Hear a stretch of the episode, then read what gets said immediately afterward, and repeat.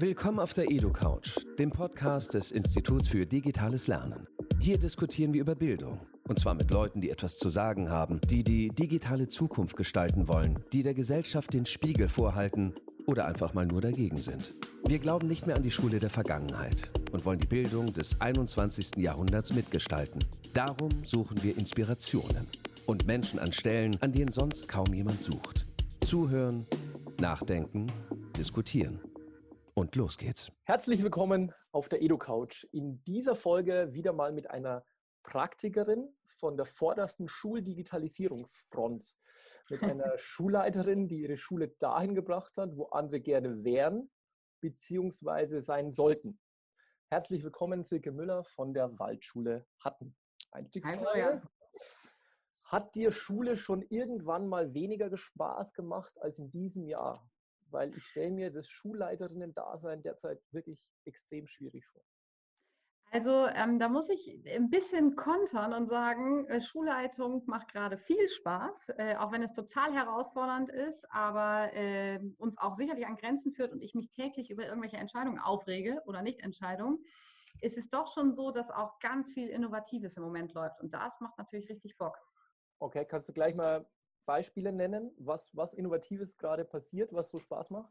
Klar, also wir unterhalten uns ja über Digitalisierungsprozesse und ich sag mal so, ähm, der 13. März war ja für alle besonders, Freitag der 13. Schulschließung, wie bleiben wir mit den Kids in Kontakt? Und da hat sich dann gezeigt, dass äh, Digitalisierungsprozesse ja plötzlich wirklich ernst zu nehmen waren. Insofern, als dass Digitalisierung nicht nur Mittel zum Zweck, äh, wir müssen auf die Zukunft vorbereiten und so weiter, äh, wichtig waren, sondern die Zukunft war plötzlich da. Wir konnten unsere Lernplattform iSurf äh, par excellence nutzen. Videokonferenzen waren für uns alle neu. Das, was wir jetzt gerade machen, Florian, ich sehe dich ja im Bild, ähm, das war eben tatsächlich so noch gar nicht angedacht bei uns, bringt aber enorm viele Vorteile, dass wir die Kinder sozusagen im Unterricht digital zumindest sehen konnten. Ähm, dann kam plötzlich dieses Zauberwort Hybrid auf den Markt. Äh, gewisse Sachen lernt man ja gerade neu. Ich habe viele Begriffe gerade neu gelernt, wie zum Beispiel Quarantäne, vulnerabel, Hybrid, wie gesagt, was es da noch so alles gibt, Infektionsschutzgesetz, bla bla bla. Ähm, und da ist es tatsächlich so, dass genau solche Sachen wie, hey, plötzlich sind welche vor Ort, plötzlich können wir Kinder von zu Hause zuschalten in den Unterricht, was nicht heißt, dass es immer reibungslos läuft, aber tolle, tolle Ansätze der Entwicklung gezeigt hat.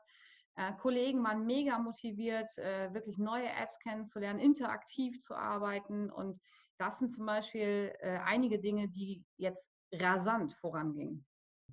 Nochmal Nachfrage zur Corona-Situation. Wie geht ihr damit jetzt auch abseits von dem, was du gerade geschildert hast, also von den digitalen äh, Dingen, wie geht ihr damit in der, in der Schule um? Welchen Stellenwert hat es gerade, auch für die Hörer da draußen, die gerade nicht so den Einblick haben, wie funktioniert Schule gerade? Welchen Stellenwert spielt diese Corona-Situation gerade bei euch? Die Frage ist, welcher Stellenwert hat das für uns oder die Gesellschaft? Also wir hören ja alle im Moment vom Duktus, die Schulen müssen offen bleiben.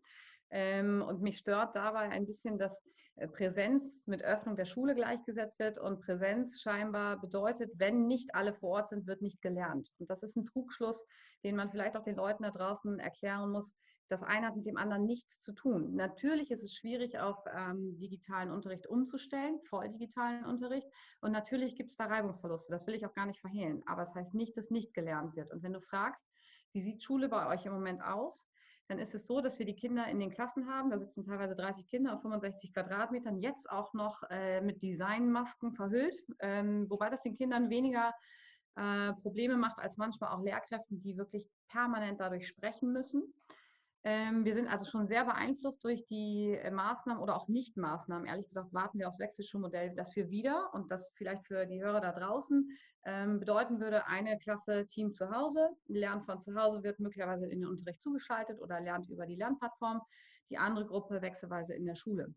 Das würden wir uns wünschen. Im Moment ist das nicht der Fall, sondern es wird stark hier in Niedersachsen wie in allen anderen Bundesländern auch immer noch auf die Präsenz gesetzt ist für die Eltern auch super, gerade im Grundschulbereich. Man muss das auch differenzieren, glaube ich, zwischen den Schulformen ist es notwendig, weil es ja auch immer um die Betreuungsfrage zu Hause geht. Viele Dinge sind nicht ähm, gelöst in den letzten neun Monaten, das finde ich schade. Aber wir haben das Thema Corona natürlich über allem hängen. Das wollen wir auch vor den Kindern gar nicht verhehlen und sagen, okay, wenn es eine weltweite Krise gibt, dann bringt es nichts, die zu verschweigen. Dann bringt es auch nichts, die wegzuleugnen, wie man das ja vielerorts leider auch hört. äh, wir gehen eher sehr aktiv mit ähm, Fake News, Verschwörungstheorien um. Ist ein großes Thema im Mittelpunkt jeder Unterrichtsstunde gerade. Ähm, wir versuchen den Kindern zu erklären, warum Maßnahmen wichtig sind, mh, hm, warum wir uns an bestimmte Infektionsschutzmaßnahmen halten müssen und wir üben tatsächlich auch an einem sogenannten Teamtag dieses Wechselschulmodell. Das heißt, ihr müsst euch vorstellen, dass wir es schulintern so abgesprochen haben, dass einmal in der Woche die eine Hälfte der Klasse zu Hause ist, in der anderen Woche ist die andere Hälfte zu Hause, ähm, damit wir in Übung bleiben. Und wir werden am, ich glaube, 26. November auch nochmal die komplette Schulschließung üben. Das heißt, da läuft der Unterricht an dem Tag komplett zu Hause ab. Das heißt, Zusammengefasst, Schule so normal wie möglich. Klar, das ist für die Kids mega wichtig, dass sie auch so einen äh, normalen Alltag irgendwie haben. Trotzdem immer überdeckt von Corona, aber das ist auch in Ordnung ich höre ja bei euch raus und wenn man euch äh, schon länger verfolgt, weiß man ja auch, ihr wart immer relativ weit vorne in diesem ganzen Digitalisierungs- und auch in dem Organisationsprozess. Ich war gestern nochmal auch bei euch auf der Homepage, die ist wirklich beeindruckend, das kann man gar nicht anders okay. sagen, bis hin zu einer multimedialen Aufbereitung des Themas Fake News, wie du gerade gesagt hast. Ich habe mich da gestern ein bisschen durchgeklickt, wirklich spannend. Danke. Ähm, jetzt haben natürlich andere Schulen und andere Bereiche natürlich ganz massiv, viel massivere Probleme, als ihr das habt. Welche Chancen, glaubst du, stecken in der derzeitigen Situation auch nachhaltig gesehen für Schulen, die noch nicht so weit sind? Ist es, kann da wirklich was entstehen? Oder wird es so sein, dass man jetzt Panikreaktionen hat und in dem Moment, wo die Situation wie auch immer wieder weggeht, ob das jetzt mental oder tatsächlich ist, alles wieder beim Alten sein wird? Was ist da deine Einschätzung? Mm, das ist, glaube ich, eine Mischung irgendwie aus beiden. Ich hatte, ich habe da meine Einstellung auch tatsächlich im Laufe der letzten neun Monate etwas äh, schon gewandelt oder wandeln müssen. Ich habe am Anfang das Gefühl gehabt, ey, mega, da geht richtig was voran. Und äh, wenn man Corona irgendwas Positives abgewinnen will, dann ist es, dass es wie ein Brennglas auf verschiedene ähm, Bereiche sozusagen den Fokus legt und zeigt, ey Leute, hätten wir mal vor zehn Jahren angefangen, hätten wir mal, hätten wir mal so. Dann kam dieses Soforthilfeprogramm des Bundes, fand ich prima, dass auch sozial schwache Kinder einfach ausgestattet werden können. Ähm, es gab Strukturhilfeprogramme im Sinne von Netzanbindung und so weiter. Und dann kam der Sommer. Dann war plötzlich irgendwie so ein, so ein ja, alle gefühlt wieder Normalität, ging mir auch so. Wir waren auch äh, tatsächlich wieder dann im Urlaub, natürlich mit den äh, Maßnahmen, die zu treffen sind, Abstandsschutz und so weiter, aber gefühlt war irgendwie alles wieder ein bisschen entspannter. Und dann sind wir aus den Sommerferien zurückgekommen und ähm, es wechselte sich scheinbar auch ähm, die politische Einschätzung von außen. Und die ist für uns teilweise problematisch, diese Einschätzung, nämlich, dass all das, was vor den Sommerferien gelaufen ist, wie gesagt, so, äh, Soforthilfeprogramm, Anschaffen von Geräten, Schulen, Tempo, tolle Fortbildungsveranstaltungen, irgendwie wie weggeblasen waren. Es ging nur noch darum, wie halten wir die Schulen offen. Und ähm, das gleichzeitig bringt natürlich einen enormen Druck auf Schulen, die möglicherweise noch nicht so weit sind oder gerade die ersten Schritte gegangen sind, weil ähm, gefühlt die Unterstützung fehlt. Also gefühlt wird immer gesagt, bloß nicht digital. Ich habe heute Morgen bei Twitter einen äh, Tweet gelesen, wo es darum ging, äh, dass eine Schulleiterin in der Grundschule gesagt hat, ich lege das ganz wieder ad acta mit der Digitalisierung. Das macht alles im Moment keinen Sinn. Das sind sozusagen die Auswüchse, die ich verstehen kann. Wenn man nämlich jetzt keine Unterstützung mehr bekommt, das meine ich nicht als Angriff auf Politik oder Verwaltung, aber wenn man immer nur gesagt wird, auf, auf, auf, alle zusammen, aber ihr tragt doch Masken und jetzt kriegt ihr auch noch Plexiglas und was weiß ich, dann kann das ja demotivierend sein, anstatt dass ähm, uns mehr Freiheiten gegeben werden, insbesondere den Schulen, die anfangen, dass man sagt, oh, lass uns das ausprobieren, lass uns das üben, wo kriegen wir noch Fortbildung her, wo können wir äh, Webinare buchen, gerade für die Kinder. Ähm, das ist halt eingeschlafen und das ist ein Riesenproblem, weil ich das Gefühl habe, ähm, wir verschlafen gerade wieder die Digitalisierung und wir fallen zurück in einen Winterschlaf, äh, der nicht notwendig gewesen wäre. Im wahrsten Sinne des Wortes, jetzt sind wir fast äh, in der Vorweihnachtszeit und es ist äh, weniger Fokus auf digitale Arbeit in der Schule als möglicherweise je zuvor und das nervt mich extrem. Ich hm, bin gar nicht sicher, ob wir es verschlafen oder ob einfach die Schere noch schneller, radikaler ja. und weiter aufgeht. Leute wie ihr habt natürlich einen riesen Vorsprung und könnt euch dadurch weiterentwickeln und Leute, die schon hinten dran waren, werden noch weiter zurückfallen. Also das wäre so. Ja, so, das ist besser zusammengefasst, da hast du recht, Florian, weil das ist äh, am Ende des Tages diejenigen, die angefangen haben, sehen möglicherweise jetzt auch gar nicht den Bedarf weiterzumachen, wenn es heißt, ja mein Gott, äh, es ist ja eh präsent, so viel wie möglich. Ich frage mich aber dann, was, passier was passiert, wenn die Pandemie sich nicht ähm, rückwärts entwickelt, sondern eben doch noch dynamischer wird, wir wieder in eine Schließung gehen müssen und dann plötzlich wieder alles aufräumen müssen. Ich frage mich wirklich, warum nicht sozusagen die, die äh, Kultusministerkonferenz geeinigt hat, um zu sagen, ey, ihr müsst es so machen, dass ihr in der Übung bleibt. Einmal der Woche, in der Woche wird jetzt das Szenario B weitergeübt. Warum ist das nicht zum Beispiel so verfügt worden, dass sich auch übrigens Elternhäuser auf sowas einstellen können? Ich habe meinen Eltern vor den Sommerferien gesagt und nach den Sommerferien und vor den Herbstferien und nach den Herbstferien, üben Sie bitte auch mit Ihren Kleinen, bei uns sind sie immerhin schon zehn, wenn sie kommen, dass sie einen Vormittag alleine zu Hause bleiben können.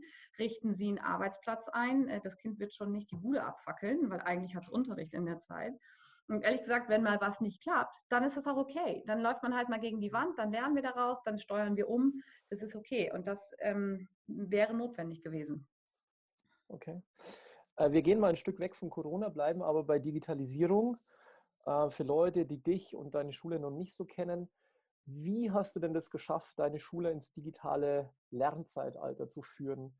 Was waren da die entscheidenden Faktoren einer derartigen Transformation? Was, was sind da die entscheidenden Stellschrauben, die du ja quasi vorbereitet hast, bevor diese ganze Corona-Situation ähm, entstanden ist? Also ich würde das, das Wort du gerne streichen und ersetzen mit wir. Allerdings hast du natürlich recht, dass Schulleitung an sich immer der Motor sein muss. Das heißt, wenn ich in meinem warmen, trockenen Büro hier sitze, zwar hübsche pinke Schränke habe, aber so, ach komm, nee, lass mal, nicht so einen Aufwand äh, und nicht schon wieder mit dem Schulträger reden über Ausstattung, dann geht natürlich nicht viel voran. Das heißt, den, den, äh, die Aufgabe muss ich annehmen und die habe ich von Anfang an angenommen. Die hat auch mein Vorgänger schon angenommen gehabt. Das ist ähm, jetzt äh, fünf Jahre her, dass Herr Pieper gegangen ist. Da war ich dann eben ähm, Konrektorin zu dem Zeitpunkt noch. Und wir waren beide der Meinung, lass mal ausprobieren. Das, die Zukunft kommt ja. Und da können wir nicht die Augen vorzu machen. Und ähm, es gibt hier bei uns in Oldenburg äh, eine Professorin, die heißt Ira Diethelm, die den Lehrstuhl für, äh, für Informatik innehat. Und die sagt immer, Digitalisierung geht nicht wieder weg. Also die bleibt da und die entwickelt sich so. Und die Aufgabe von Schule ist es immer, auf die Lebenswelt vorzubereiten und auf die Zukunft, ob wir wollen oder nicht. Aber das war übrigens 1920 nicht anders, 1960 nicht anders und ist 2020 auch nicht anders. So. Und wenn du dann nach den Stellschrauben fragst, dann ist, glaube ich, ähm, die größte Stellschraube mutig sein und machen. Das heißt, wir sind ganz oft mit Projekten auch gescheitert. Wir sind gescheitert damit, dass wir immer nur Projektklassen hatten. Eine Klasse ausgestattet mit Laptops, eine Klasse ausgestattet mit Tablets sind dann auf die Idee gekommen, Moment mal, Bildungs- und Chancengleichheit heißt auch, alle müssen gleich ausgestattet sein, also Eltern mit ins Boot, Diskussionen ausgehalten, es hat auch viel mit Aushalten zu tun und sich übrigens auch mal äh, einer Diskussion stellen und auch mal selber umzudenken und zu sagen, stimmt, haben wir nicht mitbedacht, müssen wir umdenken. Ähm, dann war eine wichtige Stellschraube, ähm, den Schulträger immer mit im Boot zu haben. Das heißt, es geht auch um Kohle. Und wenn mir jemand sagt, äh, die Netzanbindung, WLAN oder alles andere hat doch eigentlich nichts mit Digitalisierung zu tun, dann sage ich, ja, das hört sich schön pathetisch an, dass alles eine Schulentwicklung ist, aber ohne das geht es nicht. Also das brauche ich. Der muss also mit ins Boot. Die Gespräche müssen geführt sein. Ich muss die Eltern mitnehmen und ich muss vor allen Dingen die Kollegen mitnehmen. Und ich glaube, eine wichtige Errungenschaft war, dass wir in der Schulleitung versucht haben, die Kollegen, die ein bisschen wie die Zugpferde vor den Karren gespannt wurden, die auch echt Bock darauf hatten, äh, entlastet haben. Äh, insofern, dass sie eine Arbeitsentlastung gefunden haben. Da, wer da Interesse hat, kann mich gerne dann immer ansprechen. Das ist zwar von Bundesland zu Bundesland ein bisschen unterschiedlich, aber da muss man ein bisschen kreativ sein, wie man das machen kann. Ähm, dann geht es weiter mit Entwicklung, wer ist für was zuständig, wer ist ansprechbar. Ich glaube auch, dass Struktur sehr wichtig ist in diesen Prozessen. Ähm, und am Ende des Tages haben wir dann die Schüler mit ins Boot geholt, dass auch die coachen können. Das heißt, wenn es um äh, Aus- und Fortbildung von Lehrkräften geht, spreche ich auch von Aus- und Fortbildung von Schülern logischerweise. Und äh, all das führte dazu, dass wir dann irgendwann eine Struktur geschaffen haben, dass jetzt alle Kinder ab Jahrgang 7, nächstes Jahr sicherlich ab Jahrgang 6, ausgestattet sind mit elternfinanzierten Tablets. Wir haben ungefähr 1200 Geräte im schuleigenen Netz. Äh, alle Klassenzimmer sind übrigens technisch gleich ausgestattet und zwar nicht mit einem äh, fancy Whiteboard, die sind alle wieder rausgeflogen. Wir haben nur einen Nahdistanzbeamer, eine weiße Wand, einen Labstore-PC, also sprich eingekauften PC, Industrierückläufer. Da läuft das Programm Air-Server drauf, dass ich mich spiegeln kann. Und das war's. Also wir können nicht fliegen. Leider haben wir noch keine VR-Brillen. Da ist Corona mir echt dazwischen gegrätscht. Die, das war nämlich unser nächstes Projekt, das richtig anzugehen, mit so einem geil Markerspace irgendwie. War nichts, kommt aber noch. Ja, sag mal unbedingt Bescheid, wenn es soweit sein sollte. Äh, wir unbedingt. sind auch gerade am VR-Anwendungstesten ja. und so, da brauchen wir immer gute Partner. Ja. Hm, apropos gute Partner, das ist auch schon eine fantastische Überleitung in die nächste Frage. Ähm, Nochmal ein bisschen allgemeiner, wie schätzt du die derzeitige politische Situation bezüglich Digitalisierung von Schule und Bildung ein? Richtiger Weg oder völlig abseits sinnvoller Entwicklung oder irgendwas dazwischen? Was bräuchtet ihr eigentlich, was ihr nicht bekommt oder bekommt ihr Dinge, die ihr gar nicht braucht oder ist eigentlich alles wunderbar? Also der richtige Weg ist ja, dass ein Bekenntnis dazu da ist. Ich sage mal, der Digitalpakt, über den können wir jetzt lange, könnten wir lange diskutieren, wie schwierig die Gelder abzurufen sind ist äh, erstmal gutes Geld, was da ist. ist der ist ja nochmal aufgestockt worden, da wird es jetzt neue Förderrichtlinien geben, dass auch sozusagen ähm, die Wartung von Geräten und so weiter mit drin ist. Die Kanzlerin hat nochmal darüber gesprochen, dass wir äh, Administration mehr im Blick haben sollen in Schulen und da unterstützt werden müssten. Das ist alles richtig. Das sind auch super Programme, warum, wozu ich sagen würde, die politische Einstellung ist erstmal pro Digitalisierung. Ähm, Erlasse gehen in die Richtung, wie kann ich Endgeräte in Prüfungen einsetzen und so weiter. Aber das sind halt Papierbekenntnisse. Und ich würde mir an der Stelle tatsächlich wünschen, dass erstens die Kultusminister sich jetzt mal vornehmen, durch die Schulen zu reisen, sowohl durch jede Schulform als auch durch jede Einrichtung, um zu gucken, wer steht an welchem Punkt, wie kann es funktionieren, wo sind Schwierigkeiten, um überhaupt ein Bild von der Unterschiedlichkeit äh, in unserem Land zu bekommen. Und auch zu gucken, okay, es liegt manchmal wirklich am Breitband. Also müssen die Digitalminister oder die Staatssekretäre mit ran äh, und so weiter. Die Häuser müssen sich vernetzen in meinen Augen. Das Kultusministerium kann gar nicht mehr nur komplett abgekoppelt vom Wirtschaftsministerium arbeiten. Die müssen sich vernetzen. Ähm, und ähm, wenn wir über diese Papierbekenntnisse hinaus wollen, dann braucht es klare Einschätzung sozusagen für die Praxis. Das würde ich mir zum einen wünschen, dass wir Aufmerksamkeit bekommen. Zum anderen würde ich mir eine deutliche Flexibilisierung unserer Arbeitszeit wünschen. Nicht im Sinne von, die Lehrer müssen weniger arbeiten, aber ich brauche offizielle Möglichkeiten einem Lehrer, der ähm, pädagogisch Digitalisierung betreibt, und das ist wichtig, das kann nicht nur ein ITler von außen machen, dass ich den vom Unterricht anders entlasten kann und mehr in diese ähm, schuleigene Arbeit einbinden kann. Das kann ich nicht. Ich bin relativ restriktiv ähm, eingegrenzt. Das heißt, ich brauche mehr, mehr Freiheiten. Wir haben Glück, dass wir in Niedersachsen schon die eigenverantwortliche Schule haben. Die heißt tatsächlich so. Das ist ein Rechtsbegriff, der uns ganz viel Freiheit ermöglicht, anders als in anderen Bundesländern, aber mir reicht es noch nicht.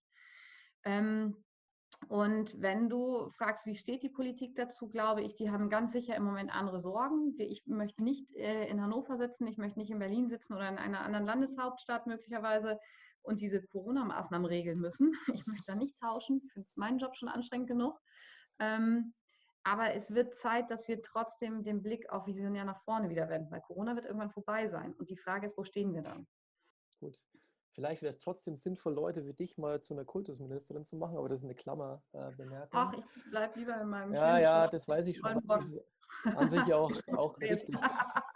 Habt ihr geschafft, Digitalpakt-Geld zu bekommen, weil du es vorher gesagt hast? Also, wir haben ein, ja, wir haben ein bisschen was. Ich glaube, es sind 12.000 Euro, die jetzt schon da sind, von gefühlt 300.000. Ähm, das Problem ist echt das Antragswesen. Ne? Und wir haben, im, wir haben echt ein super Verhältnis zu unserem Schulträger. Und da sitzt auch ein Fachbereichsleiter, der, ähm, der ja, das E-Government sozusagen in seinem Studium oder in seiner Ausbildung äh, mit begleitet hatte. Der hat echt Ahnung. Ne? Und der verzweifelt teilweise an diesen Masken, an diesen Antragswesen. Und, ey, das gibt's doch nicht. Und dann habe ich alles fertig und wo soll ich es hochladen? Und dann kommt ewig nichts. Also ähm, ich würde mir dahingehend auch wünschen, dass das echt entbürokratisiert wird, äh, entverwaltet, entschlackt. Geld darüber, ich meine, wir arbeiten, wir wissen, wie wir rechtschaffen arbeiten und wie man Haushalt führt. Und wenn das zwei zusammen machen, sprich das Vier-Augen-Prinzip Schule und Schulträger, man Ausschreibungsrichtlinien begrenzt, was soll denn da schiefgehen? Meine Güte, Kohle rüberschieben, wir kaufen ein und weiter geht's.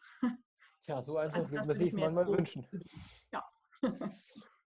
Letzte Frage, wie immer auf der Edu-Couch. Ähm, welches Thema treibt dich derzeit um, das wir heute nicht besprochen haben? Was wäre dir gerade mal ganz wichtig loszuwerden?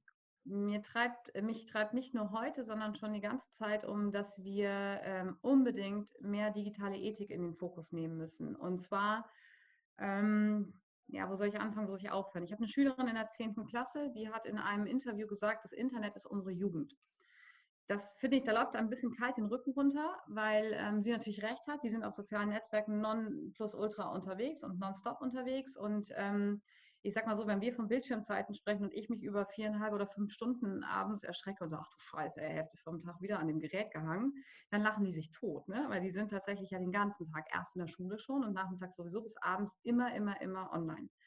Äh, und immer vor allen Dingen in den Netzwerken mir macht es total Sorge, was da zu sehen ist, was die sich, ähm, Kinder sich teilweise schicken, was für eine ähm, Einstellung sie haben, wenn sie grausame Dinge sehen, ähm, die sie teilen, um dieses, diesen Schockmoment sozusagen äh, zu teilen. Und ich habe eine klare andere Auffassung, wenn es heißt, naja, die Faszination des Grausamen gab es schon immer. Früher gab es rotten.com oder was, habe ich mir angeguckt. Dann ist es ein Unterschied. Denn damals bin ich bewusst, habe mich entschieden, aktiv mir sowas anzuschauen, weil ich neugierig war. Die Kinder spammen sich zu, airdroppen sich teilweise Sachen, schicken was über Bluetooth, die, die Filmchen, die Videos, echt grausamster Art äh, laufen auf den Geräten einfach ab. Sie sehen das, konsumieren das und können das gar nicht mehr einordnen. Das kann ich dir kurz an einem ähm, abschließenden Beispiel äh, klar machen. Das letzte, was rumging, war eine Kastration eines Mannes. Äh, das war ein total widerliches Video, echt glasklar. Geairdroppt in den Bussen, haben sich ein Schüler vom Gymnasium, hat das einem Kind unserer achten Klasse geschickt. Die kam da und sagte, äh, Formel, wollen Sie das mal gucken? Ich, das Video geht drei Minuten. Ich konnte mir 30 Sekunden ungefähr anschauen. Ähm, wir haben auch Polizei und so weiter informiert, die sagten, das hat jetzt echt eine andere Dimension bekommen. Parallel ging es weiter mit den Seiten Hutzeit, diese Selbstmord, äh, gestreamte Selbstmorde im Netz, äh, die dann auch zum TikTok-Trend wurden und so weiter. Also widerlichste Art und Weise. Die Sticker sind ja schon fast wieder harmlos dagegen, wobei wir immer da gucken müssen, wie kriegen wir die Verfassungsgemäßheit in die Köpfe der Kinder und woher sollen sie wissen, dass zum Beispiel Menschen aus der Geschichte ähm, wirklich schlimm für die deutsche Geschichte waren, am Beispiel Hitler.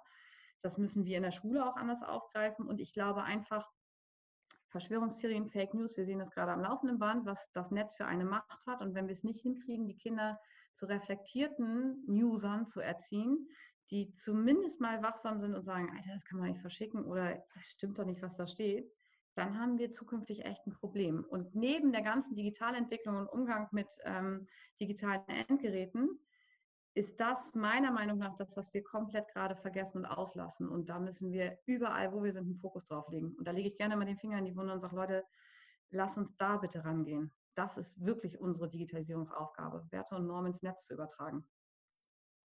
Das nehme ich jetzt als wunderbares Schlusswort und bedanke mich äh, für deinen zweiten Auftritt auf der Edo-Couch. Vielen Dank. Ich freue mich, dass ich wieder dabei sein durfte. Cool. Viel Erfolg weiterhin. Bis bald. Ciao.